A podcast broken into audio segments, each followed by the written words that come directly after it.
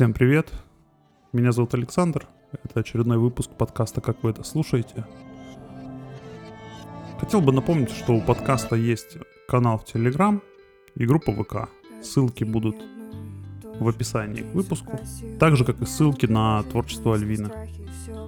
Если выпуск понравился, подписывайся на этот подкаст на той площадке, где слушаешь, ставь оценки и делись ссылкой на подкаст в своих соцсетях. Это очень сильно поможет развитию.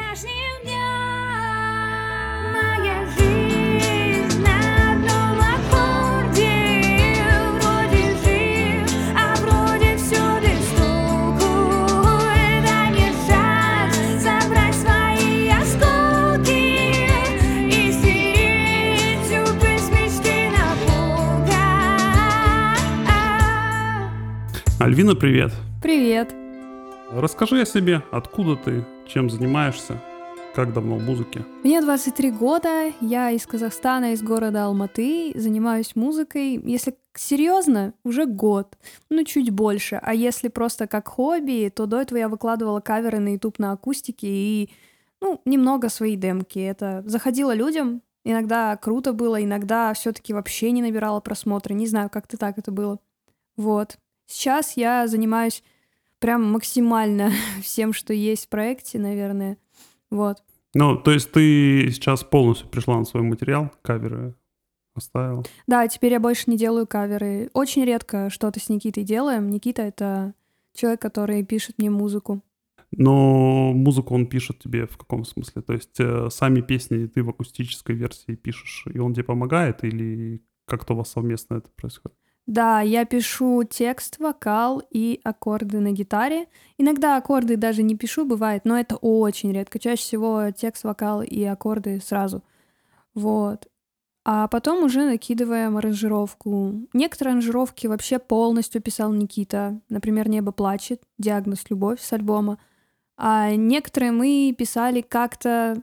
Ну, что-то я писала. Я тогда еще очень плохо в этом разбиралась, не понимала, как работает FL Studio и вообще я нуб в этом. Поэтому я писала какие-то пианинки, там, скрипочки, какие-то легкие инструменты, акустику свою записывала вживую на микрофон. Вот. А тяжелые инструменты по типу баса, электрогитары, либо барабанов писал Никита. И в целом саму аранжировку уже упаковывал Никита. А я писала рыбу. Понятно. Так, давай вот по порядку. Э, Первый вопрос, который возникает, да? Сложно тебе было с нуля разобраться во всем этом, если ты говоришь, что совсем... Да я до сих пор ничего не понимаю, мне кажется. А, ну, то есть не то, чтобы разобралась, да? Да, потому что на гитаре я умею только аккордами играть, и не супер сильно хорошо. А сейчас вот купила себе электрогитару недавно, понимаю, что надо развиваться. И... Квинты, например, на моей электроакустике сложно брать, потому что там очень большая э, этот, разница в том, что на электрогитаре легче, потому что там к ладам ближе расположены струны, а на моей электроакустике либо она старая просто, либо потому что на ней просто так расположены струны, что неудобно квинты зажимать на десятых и выше ладах. Не знаю, вот дребезжит все. Вот. Так что мне еще много чему надо учиться. Я сейчас больше по, наверное, соцсетям, по ТикТоку шарю, чем по самой музыке, по аранжировкам.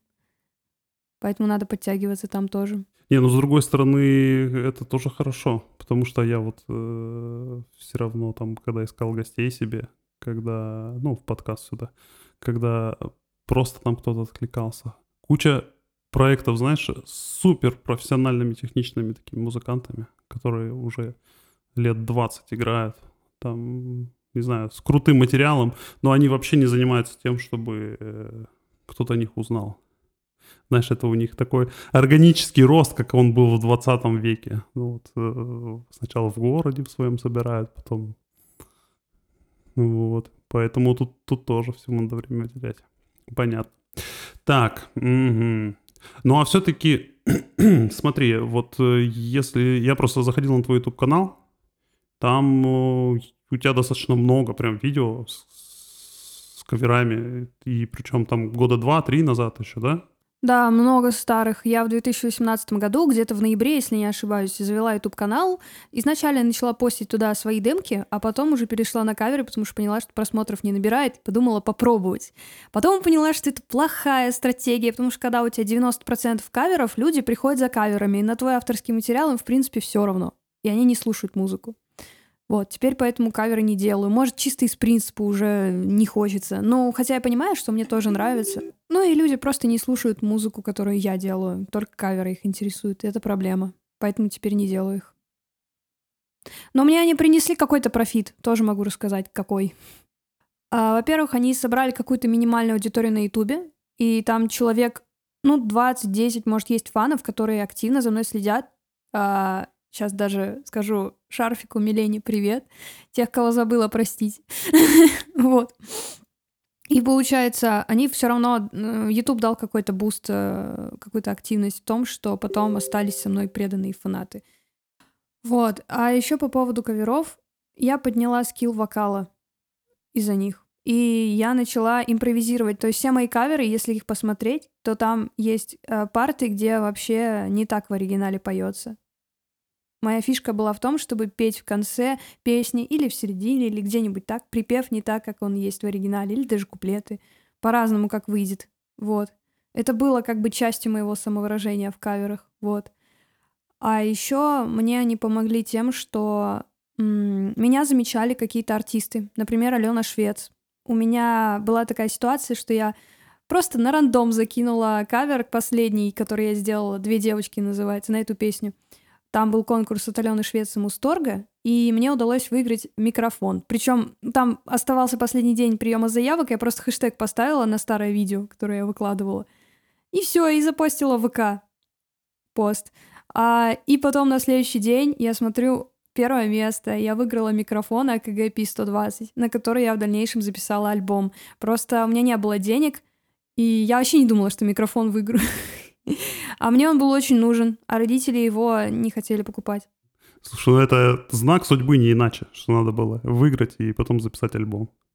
Да, и у меня со звуковухой тоже интересная история была. Я ее тоже Так. урвала по меньшей цене.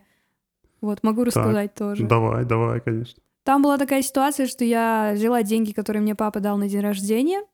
А, Там а, не хватало полной суммы, чтобы купить звуковуху. Я уже не помню, там не хватало четверти или половины. Вот.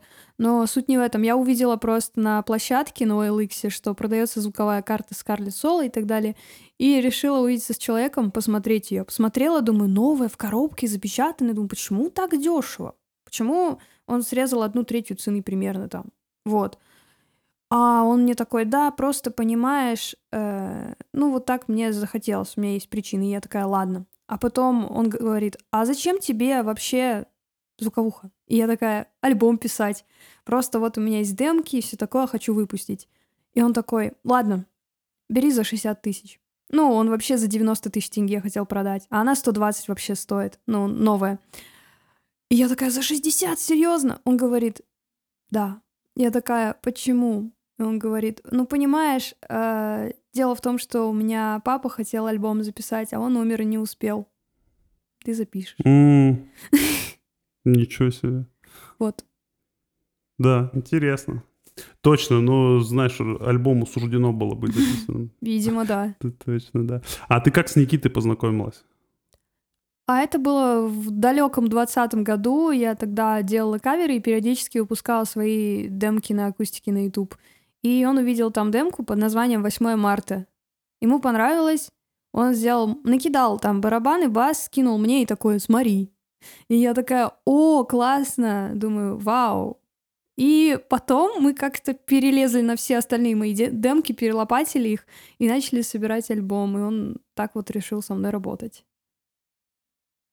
Но это было на бесплатной основе, и я вообще... Я его не знаю лично в жизни, в смысле, только в интернете мы с ним общаемся, а в жизни никогда его не видела даже. М, даже так.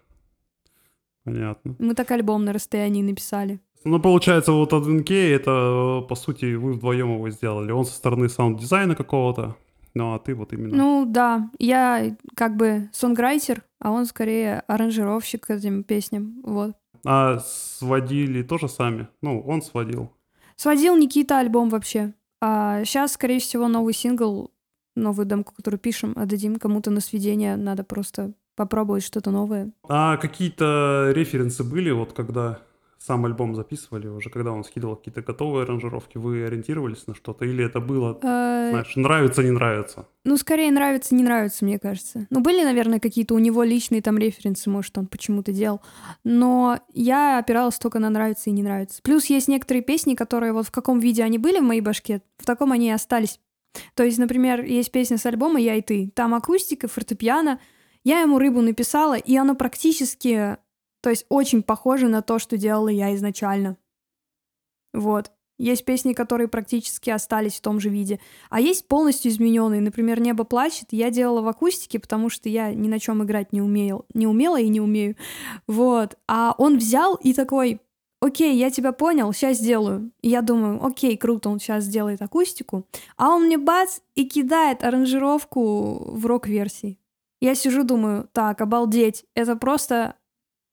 Это очень хорошо. И я тогда подумала, блин, но песня совсем по-другому звучит. И сначала у меня был диссонанс. А потом наступил момент, когда я поняла, что это лучше, чем то, что было до этого, и все, это просто однозначно надо сделать таким, какой он есть сейчас. Ну, у вас, наверное, все-таки с ним изначально, знаешь, наверное, какой-то одинаковый вкус, что ли, я не знаю, или видение какое-то. Ну, я смотрела его песни, когда мы только познакомились, смотрела его паблик и поняла, что да, он, наверное, поймет то, что мне нужно и то, что я хочу. Но я тогда вообще думала, что я буду как Алена Швец с гитаркой там выпускать. А потом на мою голову свалился Никита, который просто взял и переделал половину моих песен, и мне они понравились еще больше, чем до этого. Ну и знаешь, с другой стороны, Алена Швец, она одна. А у меня в 2018 году сложная ситуация была, когда я делала свои авторские песни на YouTube, ну и потом каверы. Все меня сравнивали с Аленой Швец. Я не знала, кто это на тот момент. И я думаю, да что за Алена Швец? Я не понимаю, кто это, почему меня с ней сравнивают. А потом я зашла, посмотрела, думаю, а, она тоже с гитарой делает, из-за этого, да? Это было Ну, смешно. понятно. Не, ну слушай, это, это знаешь, это из... человеку хочется же всегда упростить. Ну, типа, девочка с гитарой, все, ну, это ж Алена Швец, все, все понятно. Ну, сейчас-то у нее совсем другой стиль, и многие фанаты от нее отошли из-за того, что, ну, там, не нравится. Вот. К счастью, я с этим не столкнулась в таких масштабах. У меня отвалились, конечно, люди, которые очень любили акустику. Вот. Нап- Например, мой лучший друг такой, а, теперь у тебя аранжировки. Понятно, я буду слушать старые демки. И все. Ну, понятно. Ну, в любом случае, мне кажется, у тебя же на, наверное, на любой трек можно найти где-то акустическую версию его. Ну, не на любой. А, на некоторые нету. На диагноз любовь нету. Там. э, Сбежать из города нету. Много всяких треков. Просто я не делала акустик версии, не знаю почему. Так, а последующие какие планы? Вообще сейчас э, у нас вышел недавно сингл «Аккорд», и на него мы планируем, мы уже сняли материал, мы планируем на него делать клип. Сейчас идет монтаж клипа. Поэтому, собственно, у меня нет ноутбука. Ну уж он не у меня. Вот. И когда монтаж закончим, будем релизить уже клип и пытаться как-то его продвигать. Потому что, ну, клип хороший, мне кажется, будет. Но это первая попытка сделать клип. Плюс этот человек тоже, ну, чисто потому что музыка понравилась, решил со мной это снимать. У меня так везде. У меня пока что не было такого, что за деньги что-то. Не знаю почему. Не, ну, получается найти единомышленников. Ну да, либо просто музыка очень цепляет каких-то людей, которые вокруг меня. И так получается. А потом сейчас мы пишем сингл тоже. Но он тяжелый для меня эмоционально, потому что он про родителей, особенно про мою маму. Не знаю. Э, Но в целом, э, я думаю, что соберем эпишку из этих песен про родителей. По крайней мере, это то, что я в идеале хочу сделать. Недавно была фотосессия для обложки релиза, и будем скоро отбирать фотографию для обложки. Ну, ясно. То есть это даже не один трек будет, а несколько, да? Все в единой теме. Ну, я надеюсь на то, что будет несколько, потому что у меня много демок про родителей, и их нельзя оставить в столе, я считаю. Слушай, а вот э, из того, что я послушал, да, в принципе, текстовая составляющая, ты вообще все песни э, такие, как сказать, лиричные и личные. А, вот у меня вопрос такой. Это на самом деле личное, либо это ты когда пишешь, э, отталкиваешься от какого-то, знаешь, художественного образа? Нет, это на самом деле со мной было. Вот каждая строчка, каждая фраза. Ну, люди в этом свое что-то находят, и, может быть, они даже не догадываются, что это было у меня и что это моя история, но это было на самом деле. Я умею писать, ну, скажем так, по приколу что-нибудь не о себе, но я такие песни обычно не выпускаю, они там где-то валяются, ну, потому что они не трогают меня и не трогают других людей. Чувствуется, что не хватает искренности. Ну, они, то есть, они даже не нравятся тебе, да? В той мере, как вот обычные такие. Мне нет, потому что они не близкие мне, что Ну, ли. Понятно. А как вообще пишешь? У тебя вот есть какая-то технология? Знаешь, там сначала, сначала мелодия или сначала текст, или одновременно все это? Как это происходит? Технология. Испытать сильную эмоцию, либо плохо, либо очень хорошо. Чаще всего очень плохо. А потом тупо берешь гитару, ты полчаса где-то как в тумане просто, и все, и трек готов. Не знаю, ну на акустике в смысле текст, э, вокал и аккорды. И у меня так большинство песен самых хороших написано. «Небо плачет» вообще за 30 минут была накинута. Вот. И, кстати, я недавно смотрела, я ее написала в девятнадцатом году в январе. То есть, получается, демка была написана очень давно. То есть у тебя такой экспресс-метод. Вот пока поймала, да, это состояние. Но я могу вызвать это состояние, такое тоже бывает. Но это сложнее, это прям надо посидеть, подумать о чем-то, о какой-то теме, которую ты хочешь вынести в песню, и сначала обдумать сами мысли, чтобы потом их сформировать в текст для песни и в вокальную партию. Но это уже сложнее, это прям ты сидишь и обдумываешь. А так обычно песни сами вот появляются, не знаю, что ты переживаешь, а потом делаешь. Я почти всегда держу рядом гитару, или заметки в телефоне, или диктофон, чтобы напеть или наиграть что-то. Особенно текст именно для меня важен. Вот потому что если текст ни о чем, то мне кажется и ну, мне лично слушать не особо интересно. Разве если там музыка прям хорошая и вокал, то тогда да. А так. А вот знаешь, я смотрел э, твою страницу ВКонтакте, и у тебя много фото с выступлений.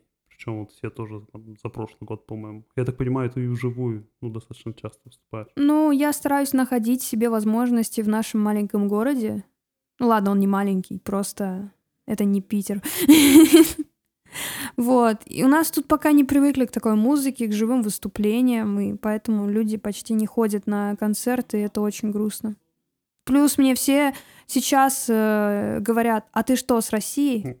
Почему так? Но на самом деле я не с России. А просто потому что, наверное, я так выгляжу, или моя музыка такая. Интересно, больше ассоциируется с Россией, да? Может быть, я не знаю. Но если я разговариваю э, с кем-то в Казахстане, они все равно понимают, что я местная. Я не знаю, как это. Это прям чувствуется.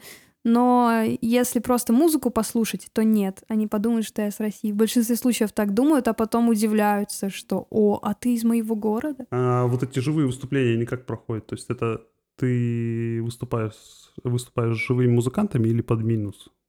Конечно, живыми музыкантами. Да, э, у меня есть тут тоже маленькая команда, которая не так давно собралась из четырех, ну, включая меня, из четырех человек. То есть у нас бас, гитара, электрогитара, барабаны, вокал и еще плейбеки, потому что без них никак. Чтобы все полностью играть, надо прям большую команду собирать. Еще второго гитариста и этого тот, кто на фортепиано играет. Ну, либо на клавишах. Ну, в любом случае, живой состав. Понятно. То есть и все это произошло вот букв- за прошлый год, да? В принципе, команда появилась здесь, э, кто со мной играет, зимой, наверное, в декабре или чуть- чуть раньше. Вот. Ну, самое яркое, что здесь в Алматы проводилось, это было э, шоу-кейс на Коллизиуме в клубе «Жесть». Это было 10 декабря. Там много людей было, с которыми было и приятно пообщаться, и повзаимодействовать, и плюс э, какие-то возможности, возможно, откроются. Я пока еще не сильно использовала вещи, которые появились, но в целом, когда ты сидишь в музыкальных чатах, и ты знаешь каких-то людей лично оттуда, это очень приятно. Просто, знаешь, еще... Почему я расспрашиваю про прошлый год, да? Все про в прошлом году, в прошлом году. А, Вообще этот подкаст, э, основная его аудитория, там, планируемая, или те, кто слушает, а это ребята, которые так или иначе музыкой занимаются. Ну да. И да, и причем очень много народу, знаешь, занимается музыкой, но при этом занимается просто как для себя. Вот он сидит из года в год, не знаю, учится играть на гитаре или сидит из года в год, пишет какие-то треки. А, Если бы кто-то их увидел со стороны, то, может, это бы и не было бы так плохо. Может быть. Но да, но очень много народу сидит и э, чего-то ждет, знаешь, ждет такого момента, когда он вот э, этот трек еще не очень, вот следующим я научусь, да, запишу, есть и вот такое. там точно обо мне услышат, я его кому-то покажу, опубликую. Вот э, у тебя, я так понимаю, ну, наверное, не было такой проблемы, потому Ну, что ты с такого не 18 было. года, да? С 18 года пытаешься э, сразу там свои какие-то авторские вещи играть. Ну да, причем я тогда не гналась за какой-то популярностью, мне вообще было все равно. Мне просто главное было сыграть эту песню на видео для Ютуба и все. То есть у меня не было даже тогда никаких целей. Моя цель была просто играть мои песни людям. Одному, двум людям, в интернете или в жизни, неважно. А потом, когда это переросло в то, что сейчас, сейчас, да, есть такая запара, и ты уже реально начинаешь думать, блин, вот эта демка хорошая, но еще не идеальная, поэтому ее выпускать пока не буду. Есть такое, и прям паришься. Не знаю, это хорошо, потому что это профессионально, но с другой стороны, когда у тебя прям много лет все в, стол- в столе сидит, это плохо. У меня просто был такой период после выпуска альбома, и я не делала никакие треки, потому что я даже не знаю почему, я даже не знаю, как это объяснить. Ну, отдохнуть, может, хотелось, просто нет. Вероятно, просто у меня был тяжелый период какое-то время, эмоционально тяжелый, потому что, ну, была утрата одного человека. И вот тогда, да, может быть, хотелось как-то заземлиться и просто поплакать. Ну, получается, это все равно же прошло, судя по твоей активности. Сейчас там уже много планов. Сингл вышел, да, с тех пор?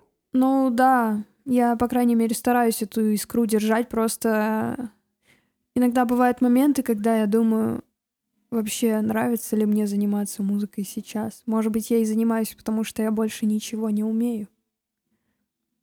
Бывают такие моменты. Особенно, когда бывают проблемы с командой какие-то.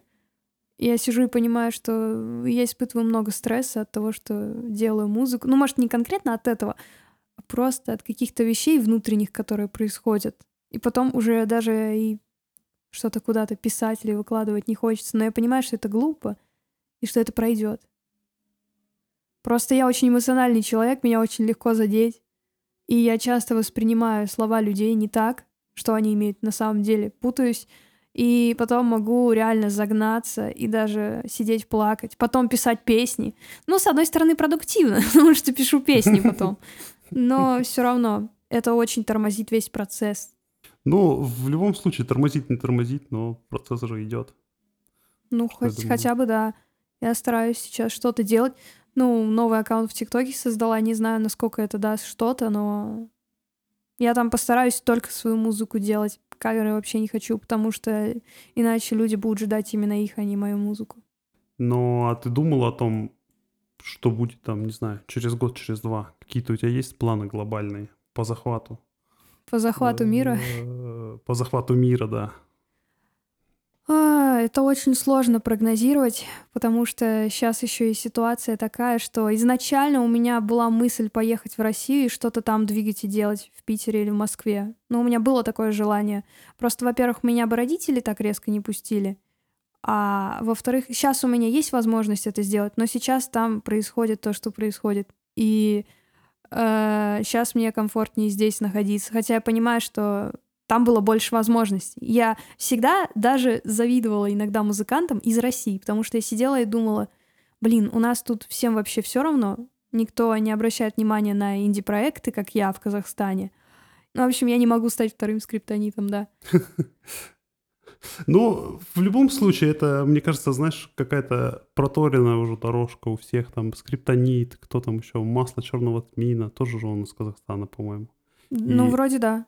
Да, и все равно, насколько я понимаю, на каком-то этапе они переезжали в Москву. Да, и я тоже, скорее всего, рано или поздно меня это тоже коснется, если это все дальше так пойдет.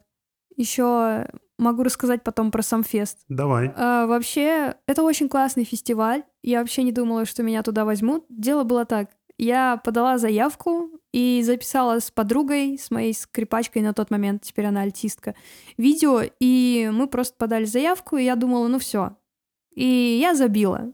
Через э, где-то месяц-два, наверное, они там объявили какой-то отбор дальше. То есть они сначала тысячу заявок собрали со всей России, ну и меня. Вот. Я там, походу, одна такая была, потому что я не прочитала правила, и что там у тебя должен быть паспорт РФ, или ты должен быть из России, что-то такое там было. А я вообще не прочитала, думаю, ладно, участвую. Потом а, они эту тысячу обрабатывали, и там было народное голосование, потом жюри сами выбирали. И, в общем, каким-то боком я умудрилась пройти целых этих два этапа. Я думала, что я... Каждый, на каждом этапе я сидела, думала, не, не, точно не пройду. Точно меня не выберут. А потом объявляют десятку финалистов, и там я. Я сижу просто в шоке, думаю, как мне теперь, что мне делать, понимаю, что нужно будет спрашивать вообще у родственников и тети хотя бы, можно ли мне поехать в Самару выступать. И я думала, мне не разрешат. Никита тоже думал, что мне не разрешат. В итоге разрешили, я э, решила поехать. Хотя мне было очень страшно, потому что это первое вообще, первый мой концерт как бы, да, в жизни. Еще и в другую страну, блин, ехать. Да, еще ехать в другую страну, в другой город. Ну, я думаю, а ладно, что, один раз живем. Мне взяли билеты, э, не супер удобные, потому что я ехала через Екатеринбург, сначала в ЕКБ с Алматы, потом с ЕКБ в Москву, потом с Москвы в Самару. У меня был, по-моему, самый трудный перелет, как мне говорили. Ну и там просто в сумбуре были все эти дни. Подготовка, э, встреча с артистами, там, с Айовой на Лав Радио виделись. Э, Там были еще The Hatters и Сергей Бабунец. Очень много интересной информации было и знакомств. Вот. Было очень круто. И настал день X, день выступления. Я утром просыпаюсь, понимаю, что я совсем не выспалась, что у меня болит горло. Оно просто у меня отключилось, и я с утра у меня голос пропал. И я поняла, что все, это конец. И я села в машину, мы все едем на выступление, на арену, на подготовку. Я сижу, жру стрепсил с пачками просто там, еще что-то, пшикаю себе в горло, мне там дала Роза, которая тоже выступала потом. И все, я просто в шоке. И потом, когда я переоделась в платье, и я поняла, что все еще голоса нет. В какой-то момент он появился. То ли на адреналине, то ли на чем, не знаю, может быть, на страхе. И я просто поднимаюсь по лестнице уже на сцену и понимаю, что ну, я сделала вот так вот, типа, и поняла, что все, голос, кажется, есть. Ну, какой-то хотя бы. И я вообще не ожидала, какой будет вокал, там, что там будет. Меня просто э, порадовало, что голос хотя бы есть. Потом я просто вышла на сцену, поняла, что там много людей. И меня пугало то, что там больше 10 камер на меня направлено. И там был маленький телевизор прямо передо мной, в котором есть я. И мне было так страшно. Я смотрю на него, думаю, это что, я? Боже мой, что мне делать? И все, и потом я стояла как просто в танке, мне кажется, первые минут пять или сколько, пока я пела. Мгм. Плюс я еще ни разу не использовала инеры, инеры в своей жизни, поэтому для меня это было вообще странно. Там, ну, я не слышала немного себя, первые песни 3-4, наверное. Не знаю почему, может быть, я там что-то накрутила не то сзади своей спине, где он прикреплен был. Но в целом первые 3-4 песни я вообще думала, все, нет, все ужасно. А потом в какой-то момент я начала себя слышать. И плюс я просто перестала бояться сцены и ушла в какой-то раш. Не знаю, вот это состояние, когда тебе абсолютно на все все равно. И ты вот в моменте. И все. И я просто оставшиеся песни спела максимально, насколько я могу. Может быть, я где-то срывалась, но людям так понравилось. Я не знаю, ко мне столько людей никогда в жизни еще не подходило после концерта. Фототься там, там даже что-то подписывать. И не знаю, это было очень интересно для меня. Это было первое выступление вообще, да? Да, первое в жизни. Я даже не играла ни, в- ни в каких кабаках, нигде. Просто только с друзьями там дома на гитаре. Я к тому, что это, наверное, после того, как если ты это пережила, то все, тебе, наверное, больше никогда не должно быть волнительно перед выступлением. Ну да, Потому кстати, Боевое крещение твое такое. потихоньку отбила вообще. После Самары ты уже вот в Алмате, в Алматы там приходишь куда-нибудь, что-то играешь и понимаешь, что ну ладно, чё. Это же не Самара, где там была еще и трансляция в ВК, я не знаю, сколько там, много просмотров. Я еще помню, я не могла посмотреть трансляцию, то есть я в России сидела, когда у меня не было интернета, я не могла ее посмотреть, даже понять, как плохо я спела или нет. И только когда я в Алматы приехала, прилетела, первым делом я открыла телефон, поставила трансляцию, начала дико психовать, что я там сначала фальшивила, потом где-то к четвертой песне меня просто разломало на части, потому что я начала плакать от осознания, что это я. Мне все время казалось, что это какой-то другой человек, какой-то артист. Но я смотрела и такая, блин, ну это же я. И все, и у меня просто слезы, и я сидела и плакала, пока не закончилось мое выступление. То есть где-то минут 10-15 от эмоций меня прям трясло. От осознания, что это на самом деле было, а не просто Мгм. сон какой-то. Ужасно. ужасно. Плюс, я не знаю, мне кажется, это, это чем-то даже уникальный, наверное, случай, потому что когда ты никогда не выступал, обычно ты выступаешь в каких-то маленьких местах для начала. А у меня бах, и сразу Самара. И я просто, я даже не знала, что делать с этим первое время. Ну, когда понимала, что нужно в июне ехать будет. Ну а как-то впоследствии это помимо просто получения опыта для тебя сказалось? Там, не знаю, тебе больше людей узнало, подписалось там больше. Да, кто-то подписался, у меня много аудитории из Самары сейчас в основном. Э, И, ну, это круто очень, просто, к сожалению, теперь я не могу снова туда вернуться и играть там что-то. Как минимум до следующего какого-то такого Да, фестиваля. плюс это дало то, что сделали... э, мы сделали... Самфест сделал ремикс моей песни «Небо плачет», они там пересвели, переделали все. Вот, и выпустили официально на площадке, и эта песня попала в плейлисты ВК-музыки какие-то. То есть у меня до этого в плейлисты именно ВК-музыки ничего не попадало. В Яндексе было. Вот. Ну а так у тебя ближайшие какие-то выступления планируются? А, Сейчас это сложно сказать. Я просто пишу везде всем, кому у меня есть возможности и контакты написать, и предлагаю свой материал. А, Вот. Так у меня было, ну, со многими местами, где сначала игнорили, а потом, о, мы вас ставим там в программу на февраль. То есть такое бывает, когда сначала тебя игнорируют, а потом вставляют э, в лайнап. Я не знаю, у нас сейчас летом будет много фестивалей, и я очень надеюсь на какой-нибудь из них попасть. Я всем организаторам, кому могла, написала, и сказали, что рассмотрят, но я не знаю ведь, возьмут они меня или нет. Сложно так прогнозировать, что Просто там будет. же еще от жанра зависит. Если они там будут играть электронщину или какой-нибудь металл, я им не подойду. Ну да. Если говорить там о будущих каких-то э, треках, э, ты в каком жанре планируешь? Все вот примерно то, что у тебя сейчас есть, просто развивать как-то? Или, может, есть какие-то планы там уходить Ну, куда-то? скорее всего, пока да. Может быть, я потом найду интересный для себя новый жанр, но я не знаю. Пока вот так. Плюс недавно я попробовала записать вокал для аранжировки в стиле lo-fi, и мне понравилось. Но это не, ну, не моя песня, как бы вообще, поэтому это был интересный опыт. Знаешь, еще вопрос такой. А, Ты что могла бы сказать тем, кто тоже хочет свое творчество какое-то там показать людям, чтобы о нем узнали. Но по тем или иным причинам, либо там, как мы говорили уже, да, либо там стесняется, думает, что еще Мгм. что-то не то с ним, еще плохо звучит, непрофессионально, еще что-то. Вот что бы посоветовал? Ну, я бы посоветовала поменьше шлифовать и загоняться, потому что на первых порах идеально не получится, сколько бы вы ни пытались. И если у вас есть материал, который лежит уже много лет, лучше его выпускать, а, даже если он не супер идеальный, потому что э, так его никто не услышит, если он будет лежать в столе. Я думаю, это прям очевидно.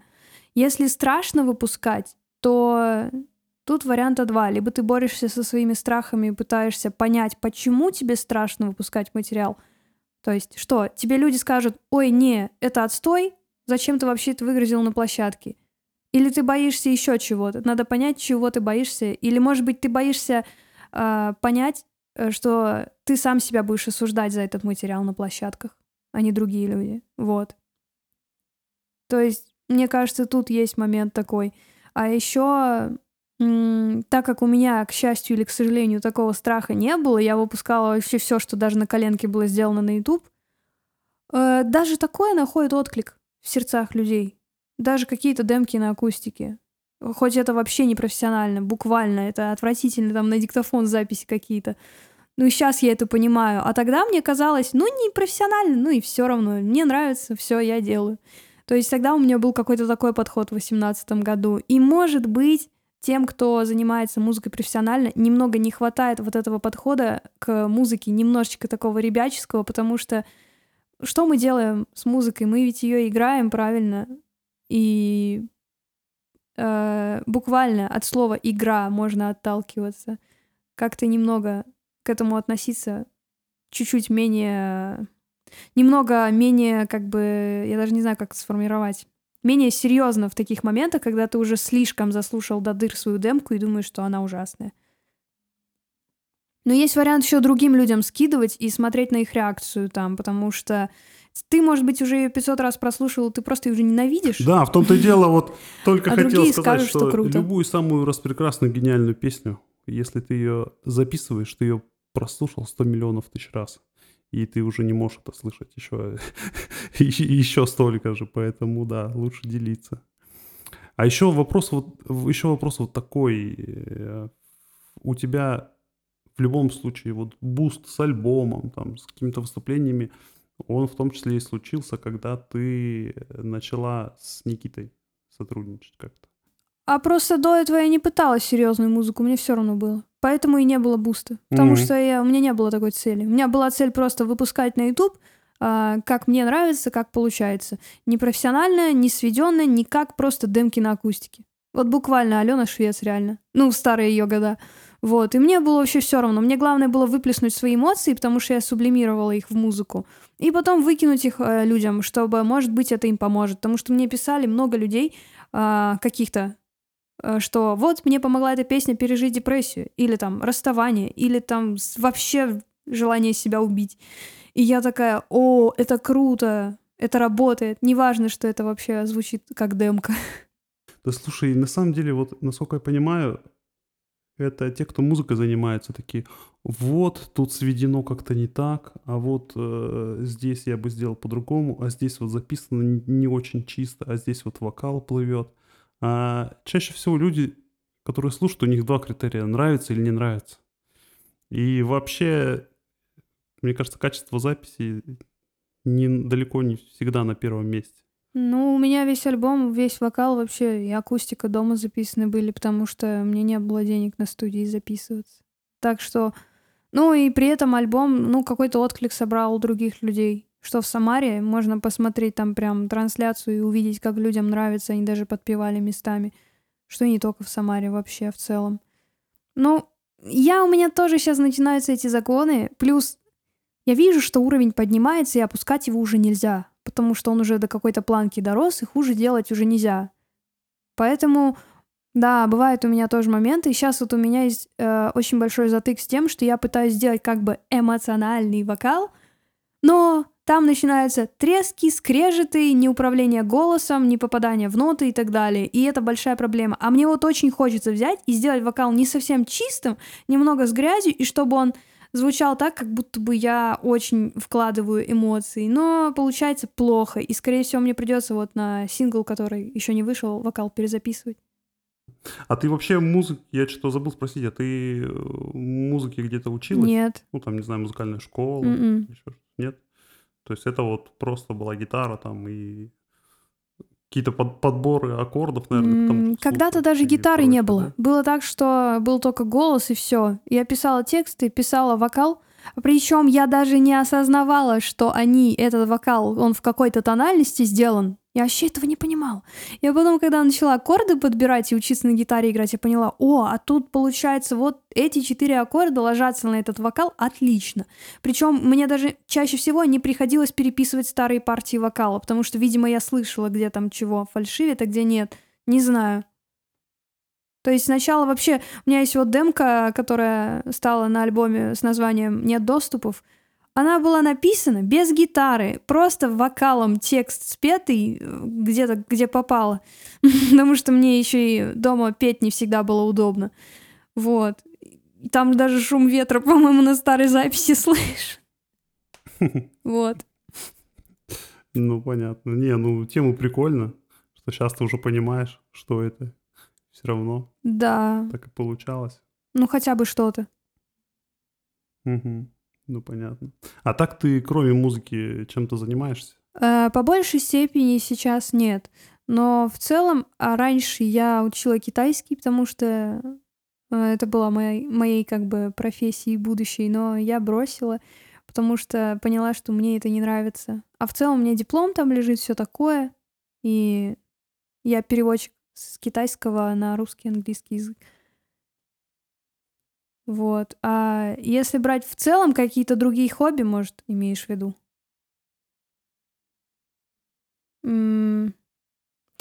Сейчас реально мое хобби, наверное, смотреть, что кто снимает в ТикТок и снимать видео именно в моей сфере. Это как бы странно не звучало, но это тоже разгружает немного. Вот. Но это все еще связано с музыкой. Просто проблема в том, что когда ты всецело занимаешься каким-то делом, ты туда с головой уходишь и понимаешь, что ты больше распыляться, в принципе, ни на что не хочешь. Я не знаю. По крайней мере, у меня так случилось. До этого у меня были какие-то хобби, там, изучать японский даже, помимо китайского. Были какие-то хобби по типу э, пытаться учиться вязать или там... Что еще я делала? Я даже раньше пыталась рисовать. Но рисовать с этим как-то не пошло. Плюс у меня еще и зрение плохое. Может быть, из-за этого. Сидеть М. так вот, скрючившись в три погибели все время. М, Понятно. Поэтому музыка и все, что с музыкой связано, да? Ну да, потому что там много всяких аспектов, там ведение соцсетей это отдельная вещь, там написание аранжировок, э, вокала и текстов песен, и вот это все это другая вещь. Потом придумывание образов фотосессии это вообще третье. И в целом ты когда хочешь стать музыкантом, ты думаешь, что ты будешь только музыку делать. А получается так, что ты и музыкант, и СММщик, и вокалист, и гитарист, и все вместе подряд, где-то чуть-чуть по чуть-чуть. И в итоге ты как бы ничего не умеешь, но все умеешь. Ну, по чуть-чуть. Ну да. Слушай, да это вообще, мне кажется, знаешь, такая а, обманчивая э, штука, ловушка. Потому что если со стороны посмотреть, блин, музыканты выходят, поют на сцене, все классно, зарабатывают миллиарды денег, у них там тысячи тысяч поклонников. А оказывается, что надо, ладно придумать, это же надо записать, свести, что-то с этим сделать, разобраться в этих программах, Ну потом да, поэтому- продвинуть, как-то вот что вот с этим сделать. Да, там куча Поэтому всего. нужна какая-то команда, и я теперь понимаю, что за любым хорошим, большим проектом стоит команда, и сейчас у меня трудности в том, что мне хочется взять и делать все одной, но я понимаю, что у меня не получится, потому что у меня нет знаний столько, сколько, например, есть у таких людей, как Никита, кто пишет аранжировки, или а, у тех, кто занимается визуалом, там, делает обложки, вот.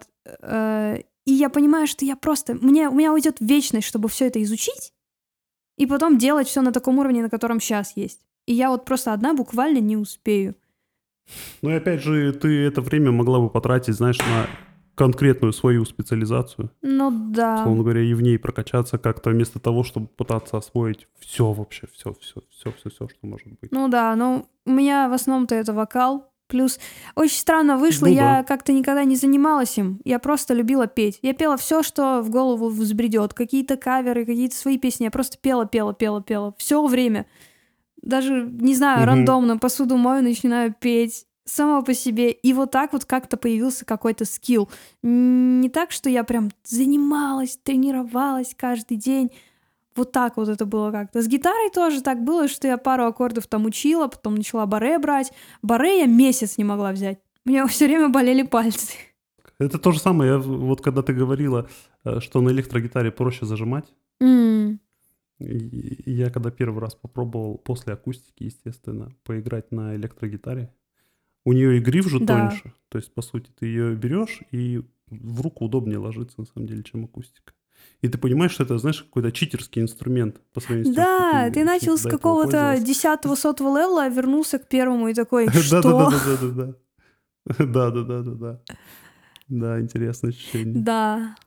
А потом еще бывают моменты, когда ты учился играть на фортепиано, а потом понял, что существует MIDI-клавиатура, и такой... «М, надо было просто на MIDI писать, и все, и не нужно было учиться на фортепиано играть какого-нибудь там Людовика Инауди. Ну, я его играл.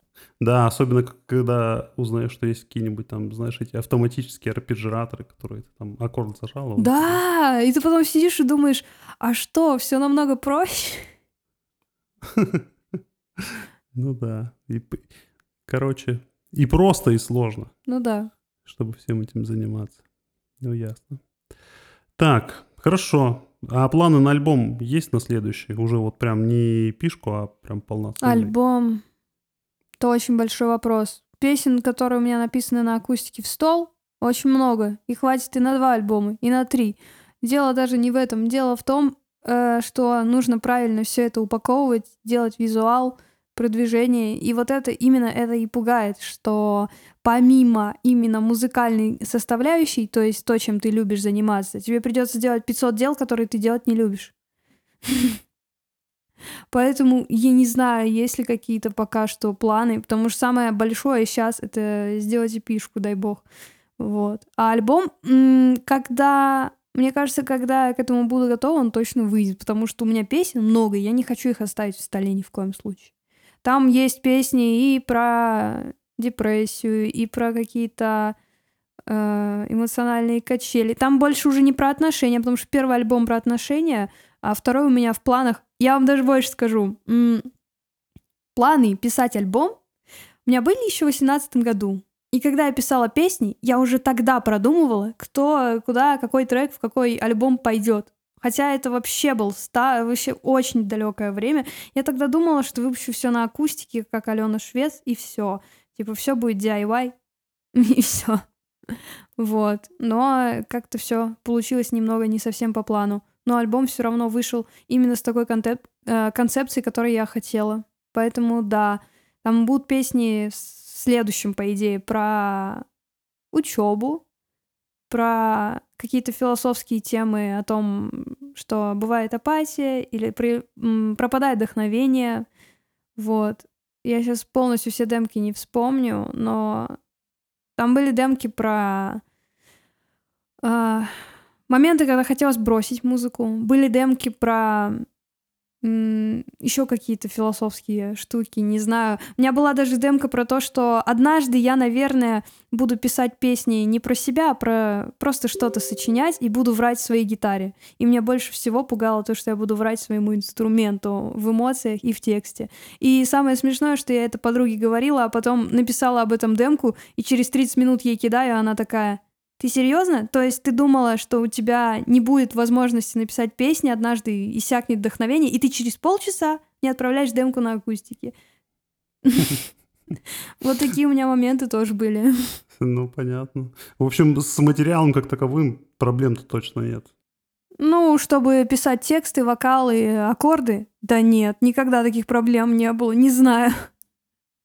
У меня вот, например, сейчас есть такие проблемы с тем, что я чувствую, что у меня пропадает желание музыкой заниматься. Может быть, из-за того, что очень много наваливается и проблем в команде, и вообще в целом любых других проблем.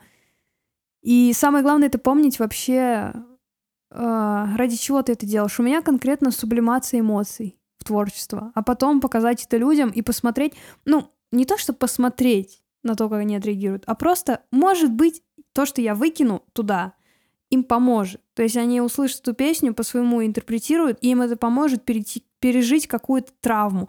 Вот даже сейчас у меня сингл, который пишется, он про детские травмы и про родителей. Он очень тяжелый для меня и очень сложный, потому что я прям буквально все детство буквально, мне кажется, этот текст вынашивала в своей голове. Такое ощущение складывается. И он буквально вылился минут за 20, мне кажется, за полчаса на гитару, когда меня нахны... нахлынуло резко на меня все это, и я вылила это туда. И мне кажется, что подобные песни помогают другим людям переживать эти травмы. это очень больно слушать такие песни, такие текста. Это максимально больно. И меня все спрашивают, почему у тебя все текста такие грустные. Да потому что это правда.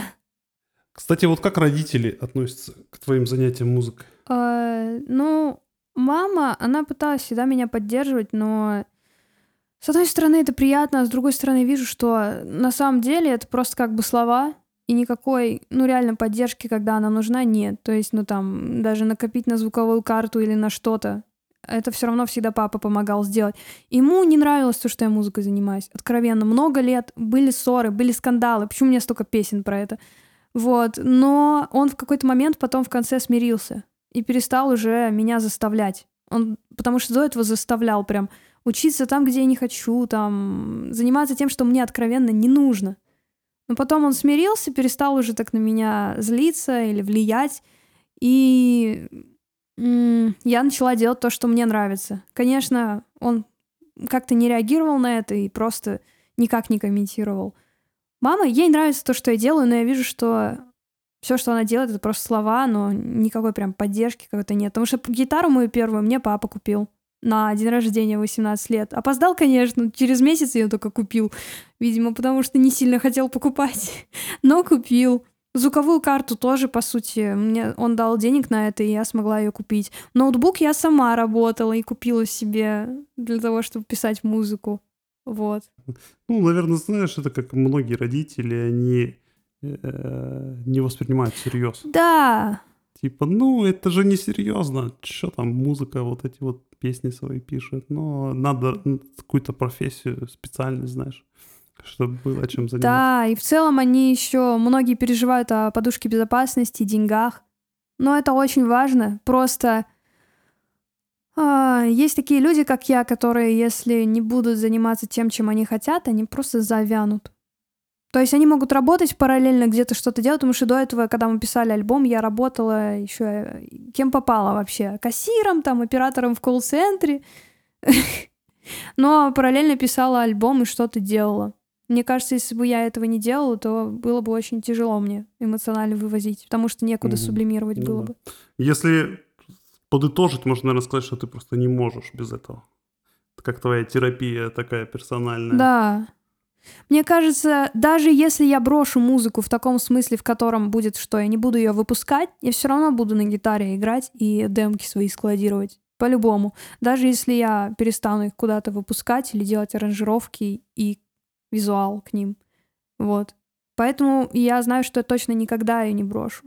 Потому что у меня были моменты, когда очень хотелось бросить, потому что у меня э, проблемы были с тем, что у меня есть, скажем так, болезнь, которая мне мешает в прямом смысле петь. Вот. Э, ну, это просто с желудком связано. И был очень тяжелый момент у меня, когда я понимала, что, э, ну, может быть, однажды я просто не смогу петь, потому что связки постоянно травмируются из-за этой болезни. И мне было так страшно, что однажды это произойдет. Ну, возможно. И все, я больше не смогу писать свои песни. То есть я буду писать тексты, может быть, аранжировки, но петь я больше не смогу. Это просто меня уничтожало. А потом я поняла, что нет, все, я буду делать музыку, пока у меня есть такая возможность. Я не буду вообще останавливаться, писать свои демки, потому что однажды, может быть, у меня не будет такой возможности. Блин, интересно. То есть, по сути, получается, знаешь, вот музыка такое большое место у тебя занимает в твоей жизни, но при этом еще и есть э, риск э, объективный такой, что когда-то, возможно, вдруг, э, вдруг так получится, может, ты не сможешь. Ну, я не знаю. Просто у меня бывает обострение этой болезни, и она очень сильно мешает. Например, оно было перед Самарой, и мне было так тяжело там нормально спеть что-то. Я помню, я когда сошла со сцены, я просто стояла в слезах и думала, что, наверное, там все ноты были фальшивыми. Вот. Было когда-нибудь желание, не знаю, фитануть с кем-нибудь? То есть сделать какой-то совместный трек? Не как с Никитой, то есть, ну, с Никитой у вас такое, знаешь, партнерство. То есть он за аранжировку отвечает, ты там как сонграйтер, а именно с каким-то другим исполнителем сделать совместно. А, Конечно, было. Конечно, было, до сих пор есть. Я не знаю, кто со мной мог бы сделать э, совместный фит, но надо поискать таких артистов, потому что А, если брать тех, кто большие артисты, конечно, они на это не пойдут. Вот. Но в целом, да. А если вот представить, что доступен вообще любой, самый, что ни на есть там большой, с кем бы ты это сделал? Последнее, же, последнее время я часто слушаю Нойза, и отчасти тот трек, который сейчас мы пишем, он немного был, ну, создан после того, как я посмотрела клип на песню «Ругань из-за стены» еще раз, в который раз. И меня просто прорвало на эмоции, и я написала свою песню про это. И там даже есть речитатив во втором куплете. это совсем не похоже на Нойза вообще, но я имею в виду, что вся эта штука появилась от эмоций, которые испытала после просмотра его клипа. И, ну, он большой артист, но мне бы хотелось э, с кем-то настолько искренним, как он, сделать фит. А, еще второй человек, с которым мне, наверное, хотелось бы фитануть чисто по приколу, потому что мы с ним похожи внешне, это э, Толя из Wild Ways. Мне все про это говорят, ты женская версия Толика, потому что у нас очки и форма лица похожие. Не, ну тогда это должен быть, знаешь, с визуальной составляющей, в виде клипа. Ну да, это будет смешно, мне кажется. Да, понятно. Но кто знает, может, когда-нибудь это случится. Ну, я заметила, что в последнее время все чаще как-то, каким-то боком их касаюсь. Или как-то с ними, ну, либо взаимодействие, например, на самфесте было много артистов, либо просто, например, мы выступали в клубе «Жесть» на шоу-кейсе от Коллизиума, и там до нас, по-моему, выступали Кис-Кис, потому что э, мне это звукарь говорил, который там. И было очень интересно понять, что, по сути, эти артисты уже были здесь. И ты такой, о, вау. Ну, косвенно как-то ты с ними как-то, может быть, уже и не то чтобы коннектился, но интересное чувство возникает, когда ты понимаешь, что они здесь тоже уже были. Вот. Но когда ты прям вживую общаешься с артистами, очень круто. И я больше их не воспринимаю как какие-то кумиры. Раньше у меня такое было, но очень давно. Сейчас у меня скорее не так. У меня просто мысли о том, что классная музыка, э, очень круто, что большая аудитория. Было бы круто, возможно, однажды стать коллегами прям. То есть я уже их не воспринимаю как что-то вау. Прикольно, прикольно. Посмотрим, что будет, знаешь, через пару лет, если будешь продолжать заниматься. А мы так понимаем, у тебя нет другого выхода, кроме как продолжать заниматься этим. Ну да, я думаю, что вряд ли я брошу. Просто мне сейчас нужно разобраться со своими какими-то ментальными тараканами. И просто это, наверное, основная проблема, почему мне сложно сейчас что-то делать в плане музыки, потому что возникают какие-то проблемы с восприятием критики.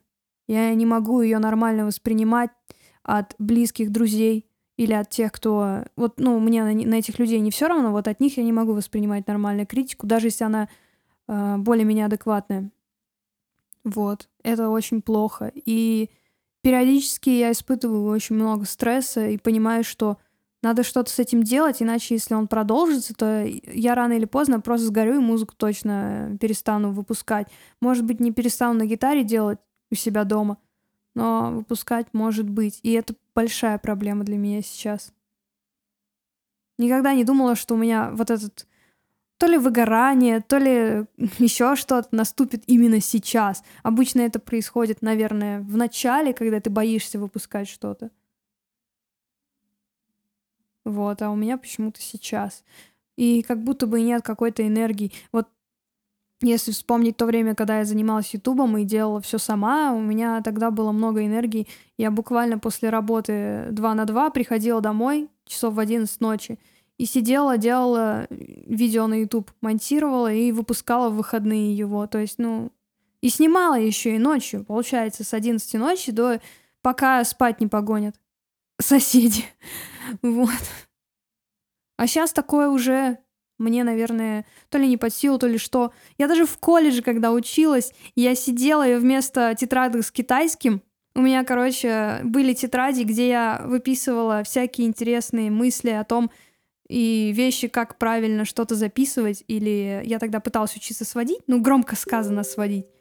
Вот, и я прям ставила телефон вот так вот аккуратно запинал, чтобы препод его не полил. И сидела, смотрела видосики на ютубе в беспроводных наушниках. И как только ко мне кто-то подходит из преподов, я тетрадь сразу закрываю, делаю вид, что я пишу иероглифы. Хотя у меня уже давно все готово. То есть я заранее все всегда делала, и на парах сидела, музыкой занималась. И был препод, который меня просто за это ненавидел. Она все время пыталась меня как-то под- подловить. И она такая, Альвина, встань. Я такая встаю, и она спрашивает меня какой-то вопрос. Я ей спокойно на него отвечаю, и она такая, ладно, садись. И я такая... И так все время происходило. Все время пыталась меня подловить, чтобы я тупанула, не ответила, и чтобы она мне поставила какую-нибудь двойку там, условно. Вот, она мне даже чуть диплом не запорола, по-моему, из-за этого. Вот, поэтому, ну, да, мне настолько хотелось заниматься музыкой, что вот в каких-либо не было условиях, я на работе даже и занималась, у меня была тетрадка тоже, и администраторша часто мимо меня проходила и такая, ты что, там клиенты, это не профессионально, тебе нужно стоять около стойки кассира. Я такая, клиенты в 8 утра? Серьезно? Все спят. У нас реально был еще ковид, и никого не было, и я сидела такая, думаю, блин, как скучно. В итоге я занималась музыкой, и администраторша постоянно у меня спрашивала, почему я это делаю, даже тетрадь забирала пару раз. Но когда она вырвала оттуда лист, у меня был такой скандал с ней. Да, на музыку. И вот тогда я реально была готова заниматься в любых условиях. Вообще. Ну, мне кажется, это, знаешь, это циклично. Сейчас у тебя просто период такой, с- когда надо маленько сбавить обороты, может отдохнуть. Потом, может, Ну, вернется. Просто он как-то затянулся, этот период, сильно. Ну, будут новые какие-то, может, вещи, которые тебя подстегнут. Там, не знаю, выпуск клипа. И позовут на какое-нибудь выступление, которое что-то поменяет. Мне кажется, тут корень проблемы в том, что сейчас я получаю какую-то критику от людей, которые в этом разбираются, и, ну, у меня не получается нормально, адекватно воспринимать, а тогда у меня критики не было. То есть я делала то, что мне нравится, мне было вообще все равно. Мгм, мгм. Вот что мне скажут, кто мне там что сделает, у меня на ютубе там как-то потихоньку были просмотры 110, там 20, не знаю, мне было все равно. Я просто делала и все. А сейчас немного другая ситуация. У тебя есть какие-то, допустим, люди, которые понимают в этом, ты им кидаешь, они там говорят, то перезапиши, это переделай. Ты понимаешь головой, что они правы. Но при этом ты сидишь и думаешь, ну, блин, ну, я же уже записал так, как мне нравится. И в итоге ты понимаешь, что это плохо. И это уже больше, ну, как профессионализм, конечно, все это, и это правильно. Но это вот эту искорку прям жестко затухает. Прям вот гасит ее как бы отчасти. Потому что когда ты делаешь вот прям то, что ты хочешь, наверное, у тебя больше желания. А когда периодически у тебя возникают затыки, что ты не хочешь заниматься соцсетями, а надо, ты сидишь такой, блин. Не, ну, может, ты со временем, знаешь, научишься все-таки делегировать каким-то отдельным людям, кто будет этим заниматься. А, Сингл, который вышел 27 января, так, вроде января, сейчас посмотрю, да, сегодня февраль. Сингл, который вышел 27 января, э, называется «Аккорд», и на него скоро выйдет клип, я думаю, через недели три, и могу рассказать примерно, как он вообще был написан, потому что это очень интересно. Песня про день сурка, про то, что ничего не меняется, и про вот это все. У меня в целом так получилось, что я летела домой из Самары в самолете, и меня просто осенило, и я после Самары взяла и дописала эту песню. У меня в демках валялся первый куплет и припев. Причем он был на одном аккорде, там просто фраза есть в припеве «Моя жизнь на одном аккорде». И я реально эту песню на одном аккорде написала, на АМ. Тупо всю песню играла АМ. Потом, конечно, я добавила другие аккорды, но в целом изначально демка была такой, и это интересный факт. А потом, когда я в Самаре, Самары летела домой в самолете, я дописала второй куплет. И э, еще я подумала, какие там будут инструменты. Меня прям прорвало, короче, и я буквально, пока летела, думала над этим, что-то напевала себе под нос, что-то записывала на заметки в телефоне. И человек, который со мной рядом сидел, наверное, был в шоке, я не знаю. И я просто решила написать эту песню до конца, дописать вернее, потому что она была для меня очень близкой тогда и до сих пор. Я просто переслушиваю и понимаю, что ничего в моей жизни не меняется, и я хочу что-то изменить в своем подходе, наверное, к тому, как я организовываю процесс музыкальный э, к проекту, как я что-то еще делаю в нем. То есть я понимаю, что у меня затыки сейчас происходят, и мне нужно с этим что-то делать. И эта песня как раз про это, когда ты каждый день одно и то же терпишь, и ничего не меняется. Вот. И мы, когда клип на него снимали, интересный факт про клип. Мы сняли его в четырех, по-моему, локациях буквально. И он максимально трушный. Он снят был в моей комнате, в ванной, в метро и еще в одном месте, там, где мы играли с группой. То есть там реально то, как я пишу песни в этом клипе, потому что я там реально в своей комнате сижу и на укулеле что-то наигрываю в FL Studio. вот. Э, и когда мы снимали кадры в ванной, меня просто прорвало, потому что я начала плакать. Я просто послушала эту песню еще раз, когда сидела там, и поняла, что ну, у меня ничего не меняется реально в жизни. Я вот сейчас зациклилась на том, что не получается никак в музыке что-то доделать или сделать правильно, или как-то взаимодействовать с командой. И ничего, там все одни затыки и все. И плюс я еще поняла, что мне надо вылезать из моих каких-то э, токсичных отношений с людьми, э, и поняла, что тоже нужно с этим что-то делать и менять. И поэтому эта песня меня просто уничтожила и собрала заново, когда мы клип снимали. Поэтому я там очень сильно плачу в последних кадрах, где в ванной сижу. И он очень эмоциональный получился. Вот, поэтому надеюсь, что он в целом, когда мы смонтируем и сделаем цветокоррекцию, будет мне самой тоже нравиться. Ну, примерно когда ждать-то его? Ну, по датам прям... Ну, хотя бы примерно, там, не знаю, сколько это времени займет на монтаж, там, на, на цветокоррекцию. Мне кажется, что где-то в 20-х или в последних числах марта он уже будет вы, выпущен. Mm, угу, хорошо. А кто снимал? А, снимал человек, который со мной познакомился как раз на Коллизиуме, когда я на шоу-кейсе была. Его зовут Вадим. Не, просто интересно, вот как это происходит. Он к тебе подошел, там предложил. А, это произошло так, что он пришел на Коллизиум послушать вообще музыку и увидел меня и предложил снять. Я ну, такая, да-да, хорошо, попробуем. Я не думала, что это прям так серьезно будет. И месяц была вообще тишина, а потом я написала ему и такая, о, а пошли снимем. Вот у меня там песня, помнишь? Она еще не вышла, давай на нее снимем. И все, мы продумали локации, продумали одежду, и бюджет этого клипа всего лишь 640 тенге, потому что это на проезды в метро. Все. Но снимали мы на нормальную, хорошую камеру, он ставил свет, так что картинка там для DIY клипа очень красивая, я думаю. Хорошо, тогда ждем, ждем. Надо посмотреть, что это будет. Спасибо большое за разговор. Тебе спасибо, что позвал на подкаст. Не знаю, насколько, конечно, технически я много чего хорошего, полезного дала, но мне кажется, вдохновение точно. Как минимум, да. Спасибо, пока-пока. Ну все тогда, тебе тоже спасибо большое и пока. Пока.